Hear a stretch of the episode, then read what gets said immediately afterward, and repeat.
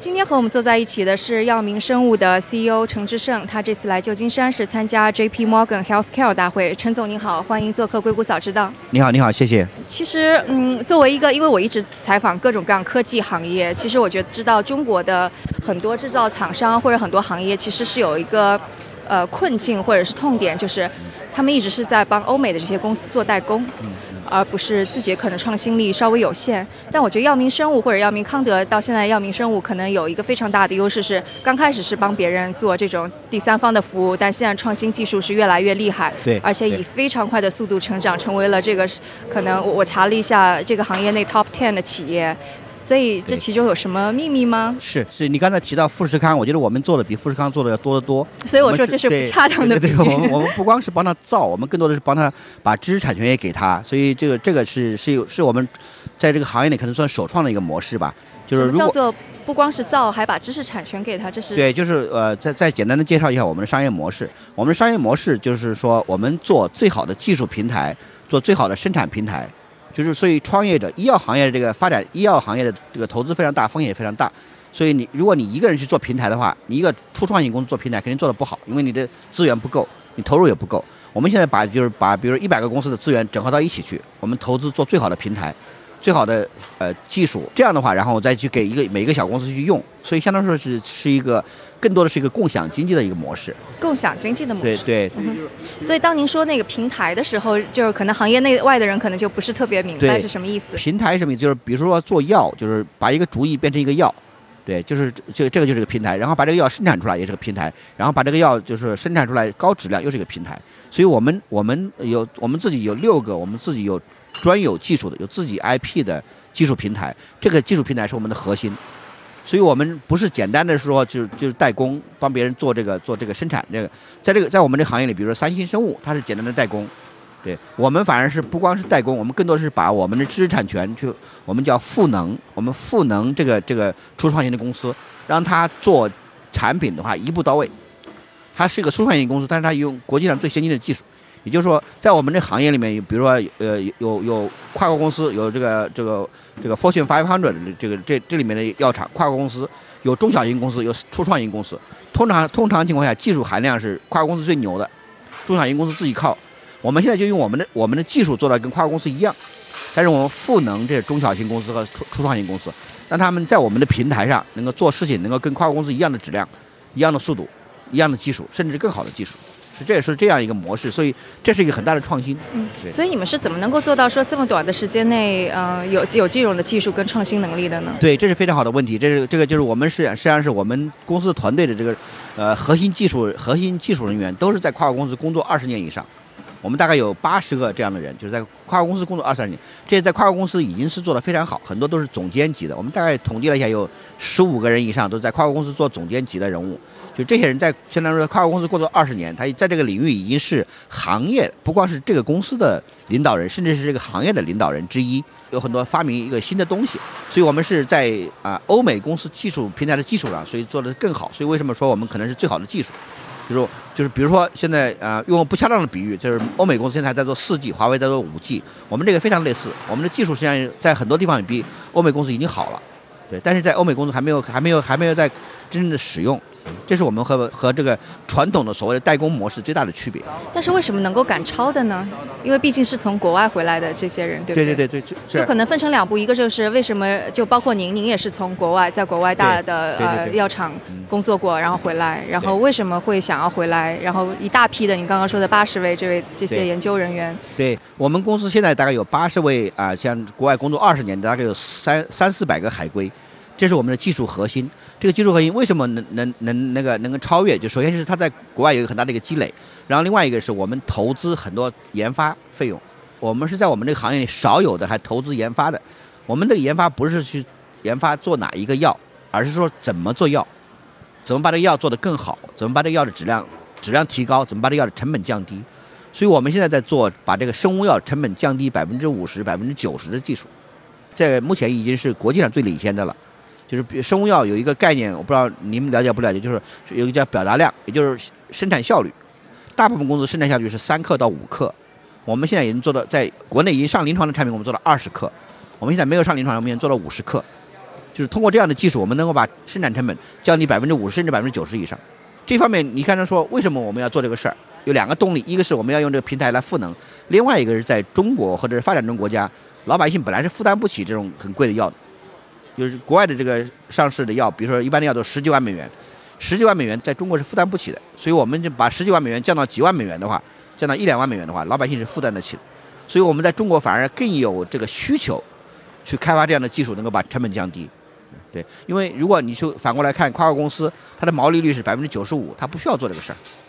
对他来说是九十五跟九十三的区别，对，对我们来说是百分毛利率是百分之八十跟百分之五十的区别，对，如果毛利率能做到百分之八十，这个行业就非常有竞争力，质量一样的情况下成本更低，然后就是做得更快，这是一开始我们的主要目标。现在我们现在成本已经低了，然后又快了，现在我们在这个最新的我们的几个技术，就就是技术上更提高更好，就是这个都能做到的话，这个这行业里面就很难了，又快又好又成本又低。嗯，刚刚的一个问题是为什么这么就包括您还有那八十位的研究人员会愿意回来，而不是在有美成熟的大厂里边工作？对，这是也是非常好的问题。两个，一个是中国的机会，就在我们回来啊创业之前，中国的生物药是跟国外的差距是二十年。基于我们的努力，把这个二十年基本上缩短了，基本上基本上没有了，甚至我们在局部领域已经又领先了。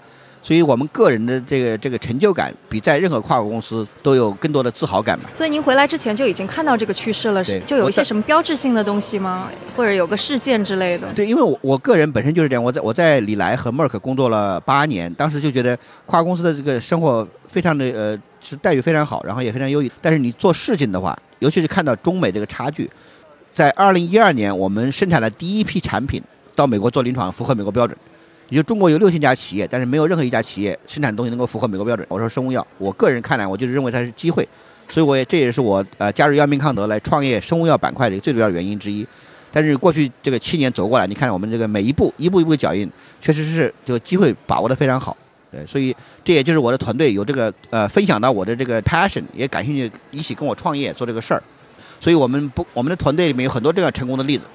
比如说，我们有一个成员，他在呃安进安进现在一半的细胞株是他当年做的，但是他在安进是管四个人，一年做可能八个项目，他现在在我们这管一百四十个人，一年做八十个项目，这就是你在就就是这个舞台。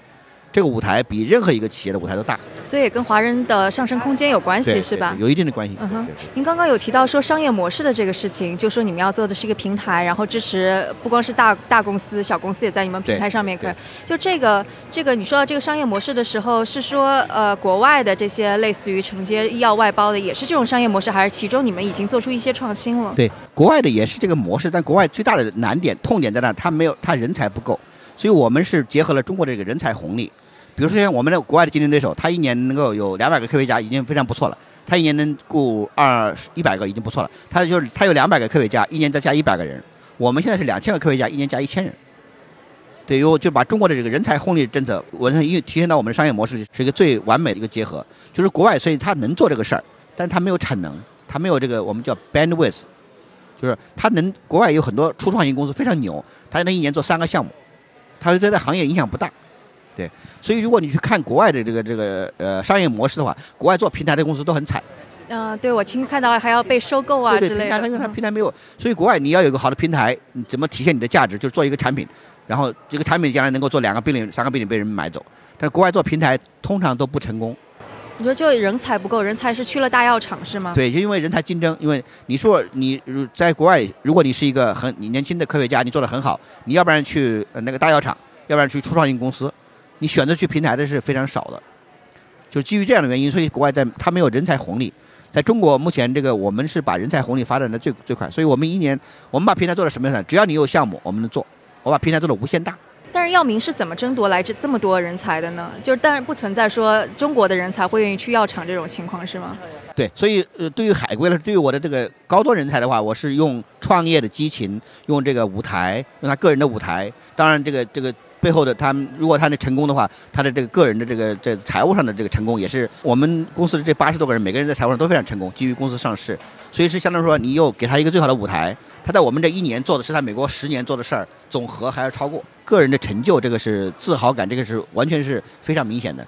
另外一个是他那个还能够创新，在美国公司的话，你有好主意，并不一定说公司给你资源做这个事儿。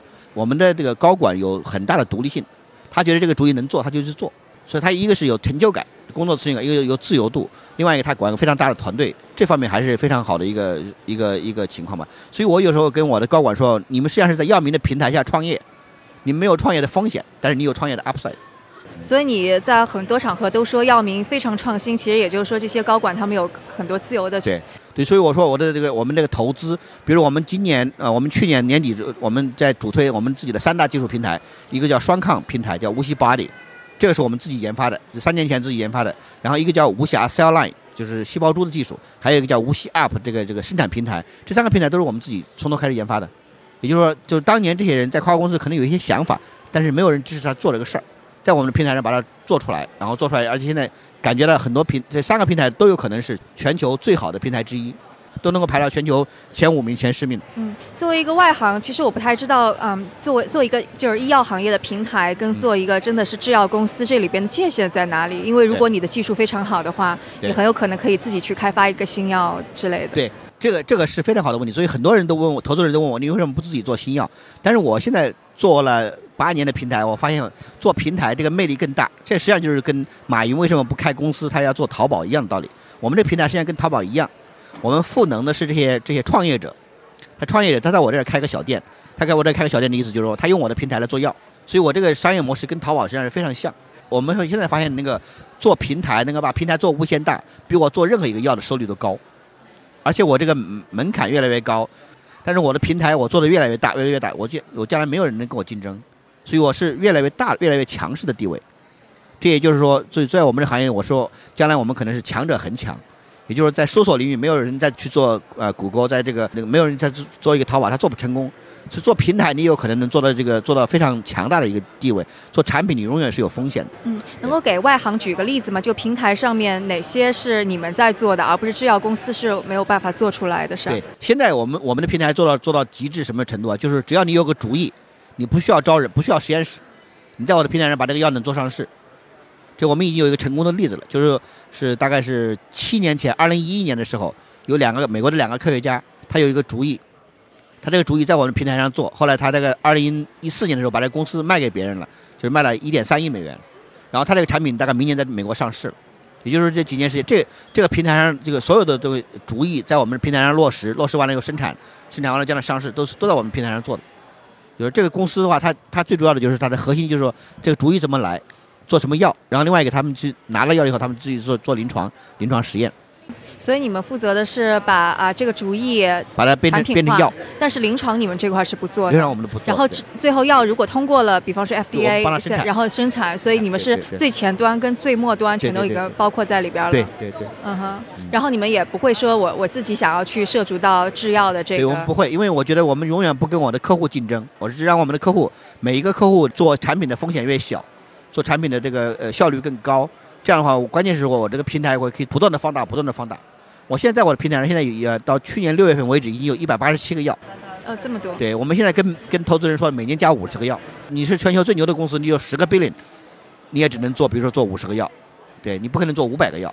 所以我们的平台原则上，只要你有人，所以回到中国的人才红利，只要我有人，我现在是四千人，我为什么不能做四万人呢？只要只要有项目，我可以做四万人。这个一点从这个模式上就跟富士康有点像，但是我们是很多技术投入在里边。对，也就是说，富士康苹果要多少 iPhone，它可以组装出来。苹果自己做不了这个事儿。嗯，欧美这边其实还是有很多竞争对手在这儿的。然后我看了一下排名，其实呃，药明生物也并非是排在第一个的。对。所以现在优势你已经说了，是我们有这个人才红利在这儿。对。那其他方面呢？哪些是优势？哪些是可能还是需要追赶的？我们今年有可能排全球第四。为什么全全球前两名都是三十年前开始进入这个行业的？他们是这个从生产已经非常大头了。他们研发是小头，生产是大头，我们叫 follow the molecule business model。所以过几年我们慢慢的、慢慢的长大，所以我们将来的这个生产会比他们要大大得多。你刚刚说那个 follow the molecule 是呃跟随着分子的发展，这是什么意思呢？就是说我们从我们从这个主意做起，做主意的时候我们收入很少，我们一年就就比如五百万美元收入，但是这个主意变成药以后，我一年可能有一亿美元收入。所以我们的这个现在全球，你刚才说竞争对手，全球排名前三的人都是做生产大头。因为生产一个药可能一年就一亿美元，我们做研发一个药一年才五百万美元，就是二十倍的那个，对，所以按照这个势头发展下去了，我们几年以后就会变成了一个生产变成大头。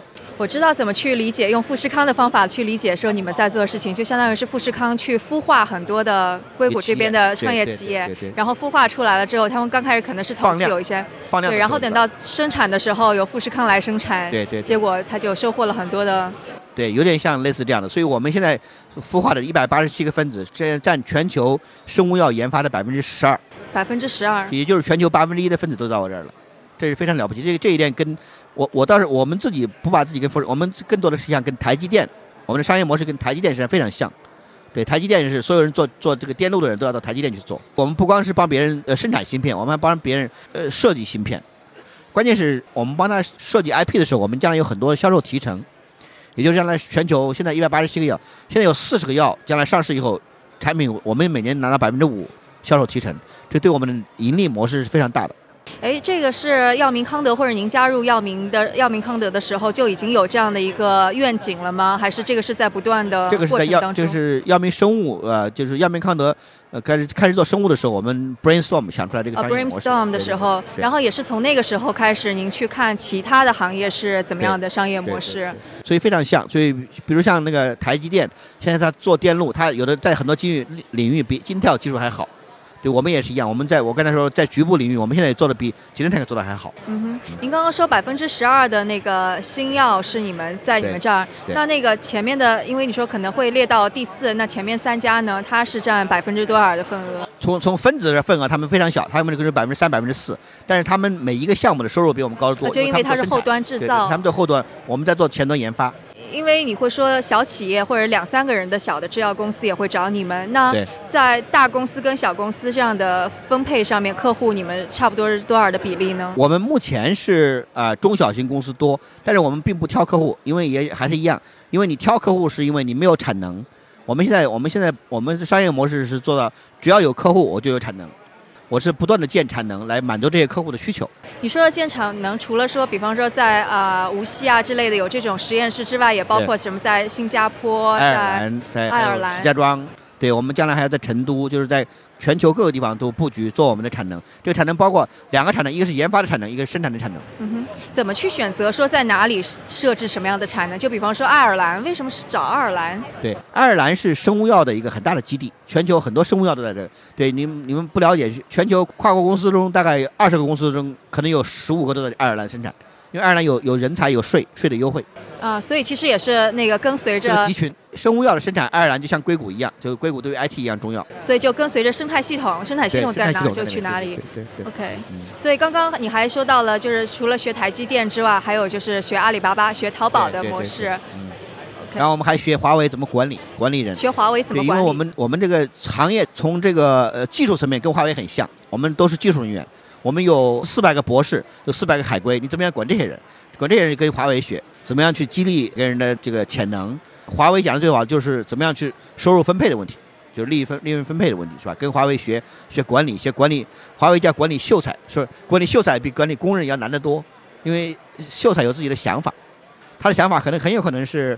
呃，无效的，他也他有想法，有可能是将来能够创创造这个上亿美元的收入的，所以这个想法你怎么样去评估？嗯，能够举个例子吗？就是你们现在管理现在你们的博士的时候，有没有什么方法是觉得还蛮？就是怎么样去激励这些人？我刚才说我们这个我们有一个新的呃双功能的抗体的平台，这个四年前就是一个主意，我们今年大概呃光签的合同金额就已经上亿美元。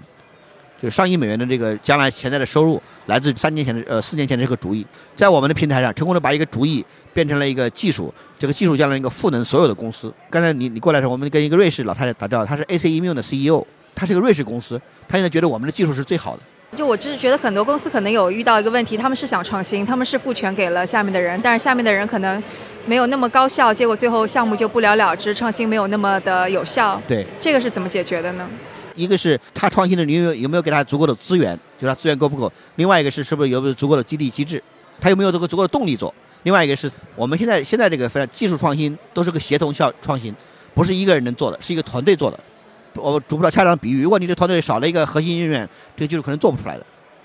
对，所以是一个协同作战的一个，这就是我们跟华为学，就是怎么样一一个排一个连去作战，不是单兵作战。然后这些联合牌还非常有独立自主性。对，有要自主性，然后它要有它的足够的激励机制。它做出来以后，他们能够得到什么样的对个人有什么样的一个激励？对，嗯。我知道药明生物其实现在也涉足到了一些投资，对不对？对。所以你们的投资理念或者投资的方向一般是往哪方面去？我们投资还是投资几个层面，一个是怎么样把我们的平台投资做得更好，投资的公司它也能帮我们把我们的平台平台能够提高。如果它是个技术公司，它有核心技术能帮我们提高。另外是有一些对中国市场有益的一些产品，目前中国大部分投资人不一定认可的，我们觉得这个可能能够帮助中国行业的，我们也会投。比方说呢？比如说罕见病，罕见病这个领域，中国中国罕见病没有人愿意愿意投，因为觉得没有收益。有人愿意去做研发，但是不知道将来能收益是多少，所以我们就准备在这方面投一些。罕见病的意思就是，其实生病的这这些人占的百分比特别少，但其实如果是是一个绝对数量的话，其实也并不少。对于中国，比如说有七千种罕见病，一个罕见病一万人，对于中国来说有七千万人，对，就是整个群是很大的。但是做给这给这群人做药，最大挑战就是你成本那么高，你怎么样将来怎么样能支付？所以我们也在做这方面做一些探索。那就是像药明肯定是已经是呃类似于在国际市场上追赶上了。那对于整个中国的医药的或者研发创新这个市场，跟国际的这个差距会有多大呢？对，基于我们的努力，所以只要我的客户利用我的平台，他已经跟国际站在一个。所以说，所以我的我对我们的客户非常看好。所以我们的客户里将来有很多独角兽，就是就是很多公司可能就是三年、五年、十年能做成一个 billion dollar company。将来我是希望我们有很多客户能做成三十个 billion 到了五十个 billion 到了 company，这样的话我们就能更成功。所以意思就是说，这完全是看说中国的 idea 怎么样。对对对对，exactly。那那中国的 idea 跟那个现在西方欧美的 idea 相比呢？现在差距已经越来越小了，也是基于这个人才的流动。OK。对，所以很多海归，比如说美国今天做的事儿，中国可能三个月以后就在做了。然后中国的这个执行速度，就是在药明平台上执行速度可能比别人快。所以我我也是一直在讲说。五年以后、十年以后，可能中国的新药不会比美国差多少。中国现在缺的是靶点，就是因为技术投入不够，所以它没有很多创新的靶点。但是只要有靶点在执行层面，靶点变成药，这后面这个都是。靶点是指说。像 PD one 就是这个 PD one 这个靶点你怎么找到？嗯对对，就相当于是科研上面发现身体当中某个蛋白质是可以，蛋白质是可以可以做药的，可以做药的，就是这个。但这个就是完全跟基础的研发有关系。对，这是就是每年要像美国每年投几十亿美元上上百亿美元这这个中国目前投入还不够。你说这个美国的投入是指政府的投入？对 NIH 还有各个学校对高校之类的高校的投资。嗯哼，像这边的 Stanford、UC San Francisco，对对对，他们有很多基础研究。对这个整个中国还缺乏。但这些在转化这个层面，现在中国一点都没有问题。但这个就是类似于需要中国的这些创业者去看国外在研发些什么东西，才可以找到。目前中国创业者他就是研发，一个是就是跟踪最新的研究领域，有新的领域他就出来能够做很多东西。对。那当其他的行业就是在研发外面，像更多的创业者能够产生出独角兽啊，或者更加跟上来，那基础研发会反哺基础研发吗？对，这个这方面中国确实也越来越多的政府也在重视这方面投入，所以投入现在也在加大。也有可能将来也会有很多全球性的东西从中国出来，在我们的平台上现在已经有大概快十个全球性的新药从中国公司出来的，就是这个别人都没有做过的东西。这个占到百分之多少呢？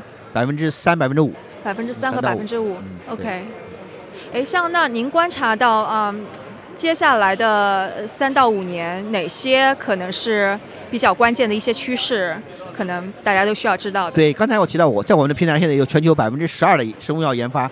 所以确实是我们应该在这个方面最有发言权，因为这个量大，就是你样本完全是统计数据。肿瘤还是大的这个研发趋势啊，肿瘤免疫疗法，然后这是免疫系统疾病。我们现在一半的药，就是一百八十七个分子里，大概有一半药都是做癌症，就是九十多个药来做癌症。但是我们现在看到很多新的公司开始跟踪这个老年痴呆症，就是 CNS 中枢神经系统的这个疾病，这个传染病就感染，叫 infectious disease 这个领域。传染病。对，感染就传染病这方面。对，就是其实我们现在做很多呃这个肝炎方面的药，然后这个艾滋病，还有呃甚至是传统的这个流感，流感方面的。那这种趋势方面，欧美和中国差距大吗？就差别大吗？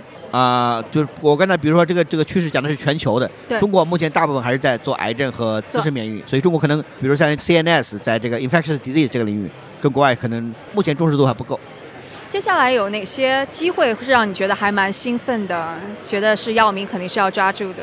现在就是说，呃，几个大的这个宏观上面的这个，一个是这个创新越来越来自于小公司，这对我们是非常好的，因为小公司它不需要建平台跟我们合作，就变成了一个非常好的一个 win-win 双赢的一个策略。因为创新在小公司是对我们也非常好。另外，我们那个我们的平台里面，我们最看好的就是这个双功能抗体的平台，就是把两个药做到一个分子里去，将来甚至能把四个药做到一个分子里去。这样的话，将来能够在这个医疗体系里做很多事儿。就是比如抗肿瘤，现在特别热的是组合疗法，把两个药放一起，我们能把两个药走到一个分子里去，我这样生产成本最多至少降低一半。将来我们甚至把四个药，比如像在这个传染病上面，我们做艾滋病的抗体，我们把四个药做到一个分子里去，也就是鸡尾酒疗法，现在将来在生物药上变成一个分子就能做四个药。我突然觉得应该给你们更好的一个比喻是，你们是 AWS 或者云计算。因为云计算这种平台是一个特别要求技术特别高的，但是在这个平台上面，可能更多的创业公司是可以起起来的。是是是，因为我们的商业模式有新，然后这个也确实没有找到行业的可比的东西。对，因为在硅谷这边一个趋势就是，当云计算这个东西 AWS 这个东西出来之后，对很多创业公司就不需要从底层开始研发东西，直接把东西累加在。对对对，一样的意思，一样的意思，对。对，就是相当于我们的积累，我也有回到我们前面，我说共享的层面就是这个意思，就是说本来这个东西是一百个公司，每个公司自己做的事儿，我把它整合到一起去，对我做好了以后就变成了就所有人都可以用。我还有另外一个例子，比如我们可以，因为我们有有全球一百八十七个药，所以我们可以建很大的厂。如果你有一个药，你根本不知道药成功不成功，你建厂是一个浪费。药建厂的话，因为你不知道你要需要多少产能，你要不然建太大，那到时候你就空了；要不然建太小，你就产能不够。所以我们把这个资源共享起来，就是。我们把这一百八十七个药的厂，我我这个东方不亮西方亮，这个药不行，那下个药可以。所以对我来说，建厂的风险要小得多。哎，我真的觉得那个拿 AWS 来做比喻很对，也非常像是吧？因为它我要去学习一下。它因为就是那个这个云计算，它就是负责存储跟那个计算，对一样。所以这个公司不用它的计算能力跟存储能力的时候，其他的公司在用。人就是这这个，这个这个对，所以它的扩容也比较的方便，比较容易。对对，成本最低，也就是所以我的 marginal cost 比别人要低得多。对对对，AWS 同时也是这个商业模式，非常像。嗯。哎，但是就是呃，会不会遇到，比方说农业上面有大年小年，有的时候经济也有周期，会不会遇到说，类似于那些 idea 好主意变少了，然后你们的客户变少了，结果你们产产能在浪费的问题？对，生物药呃，好处是这个健康永远是一个这个朝阳行业，因为大家还是没有解决癌症的问题，癌症完了以后。你像你像那个病毒，这这么小的一个东西多 powerful 来，我不知道你记得不记得 SARS？嗯哼。对啊，所以你现在现在有黄热病，有这个就各种各样病毒，所以其实甚至流感，我们到现在为止，我们流感都还没有药。流感只有疫苗。对，疫疫苗疗效非常低。对，是。对对对，所以我们现在在做流感的抗体。健康行业就是只要有病，只要有 unmet medical need，这个投资可能并不是个大问题。我觉得，然后中国。对于美国，美国肯定有一个周期，中国有个周期，这两个周期也也不一定是协同的，所以有可能美国这边投资少了，但是中国那边有巨大的需求，所以还大。然后我说这个癌症解决了以后，还有自身免疫，自身免疫呢还有传染病，传染病之后最大的还是罕见病的市场。我讲罕见病，你看有有上万种病，只有呃几百种病有药治，所以随着随着老百姓对这个健康的需求越来越大，我觉得这个行业是一个永远的这个朝阳行业，感觉下面这个十年二十年不太会看到有什么大的问题。那可能大家会关心的是，这从去年可能呃年中开始到接下来，大家会说，无论中国、美国，可能经济都会遭遇零这个周期。在我在我这边，在我这边那个完全完全是看不到任何的 slow down，反而在加速。哦，还在加速。对对对，嗯哼，对。那贸易战呢？因为你们很多客户都是国外的客户。对，这个是很非常的问题。贸易战，我们只有我们投资人关心，客户从来不关心那个贸易战的事儿。啊？为什么？对，因为他们觉得 business as usual，就是这这。业务上没有受任何影响，但是我觉得美国这边可能会比较警惕了，是吗？就包括我们的基因修改啊，跟生物医药相关的有一些 涉及到伦理。中国有的时候有会出来一些 wild card，但是我这个领域好像没有，因为还是一样，我们现在全球技术最好的定位，速度做的做的最快，然后这个呃产能做到这个能够满足客户的需求，所以我这边政府也还没有盯上，没有盯上这个领域，说 OK，对对。那希望永远都这美国政府不要盯上这个领域。如果说那个药明生物依然需要向比你们排名更前的一些公司有所学习的话，你觉得会是学习哪些方面呢？学习他们那个，我刚才说我们在行业里面的老大和老二都是三十年，就是一个持之以恒，还有就是最高的质量这两个层面。我们还是一个比较年轻的公司，所以我们永远是要学别人怎么样管理管理管理更好。我说我们现在在不断的跟不同人学学学管理，学这个怎么样持续提高质量，保持在。这在在这个质量上面也是全球最好的。嗯哼，你们怎么选呢？是说会去他们那边取经吗？还是通过什么样的方式？这个比较难，就是学，也就是说从我因为那个因为大家是竞争，所以也不太可能有更多深的沟通。更多是从我们我们有很多客户是从他们那儿过来的，他们之前做的不开心，跑我们这儿来，所以跟从那儿来间接的来学。嗯哼，那你觉得呃，药明生物或者药明康德，如果是给其他行业、其他公司一些经验的话，你觉得你会给哪些建议呢？我们其实总结起来特别简单，就是还是人才上大投入，然后就是然后招最好的人，然后给这些人赋能，让这些人能够释放他的潜能，是吧？然后这个管理上面给他们自由度。让他们去做他们呃想做的事儿。我觉得我我别人都问我药明生物成功秘诀，是我最大的成功秘诀就是人才。其他就没有了吗？就就包括你们想怎么去想自己的商业模式这方面有秘诀吗？商业模式这块就是因为这个碰撞，商业模式这块最大的好处还是基于药明康德过去十八年的积累，因为我们不是从头开始，我们我们是在药明康德这个过去十几年的基础上总结出来这个经验，说认为药应该这么做。所以就已经有经验了，所以在这个积累，所以不是药明生物不是说一个作为一个初创型公司，我们是站在一个我我以前路演的时候站站在一个巨人的肩膀上，药明康德已经在全球把这个名声做好了，我们在这个巨人的肩膀上，怎么样把这个把生物药的流程优化，把技术做好，所以我们有资本充足，关键是无锡这个药明康德这个 brand 现在是很大的 value，对我跟他说，其实他就是把孩子交给我养，就是如果我自己。单独创业，如果我们不在药明体系里面，所以为什么这也是我为什么我现在药明康德先做了五年，然后再分出来的。那五年实际上对我们是非常关键的时期。那五年你用的是药明康德的名声，用的药明康德的资金，药明康德的管理体系，然后你再分出来的时候。因为就是说，相当于你一下子能够长得很大，这个就相当于是阿里巴巴做支付宝、微信做那个一模一样的模式。对对对对对对，我们是在药明康德的这个平台里面创业，所以比自己单独创业要容易得多。好，那今天的节目就到这里，非常感谢陈志胜先生做客我们硅谷早知道。好的，谢谢谢谢谢谢。大家如果有什么想法或者评论，请给我们留言，或者在读者群中进行讨论。加入读者群的方法是添加克星电台的微信号，由克星电台小助手拉您入群。微信号是克星电台的拼音全拼，K E X I N D I A N T A I。如果觉得节目对您有启发，也请转发给您一两位朋友们，让他们也听到这档节目。或者在您所使用的音频平台上给我们点赞打星，这样都能够帮助更多的用户收听到我们。那我们下次节目再见。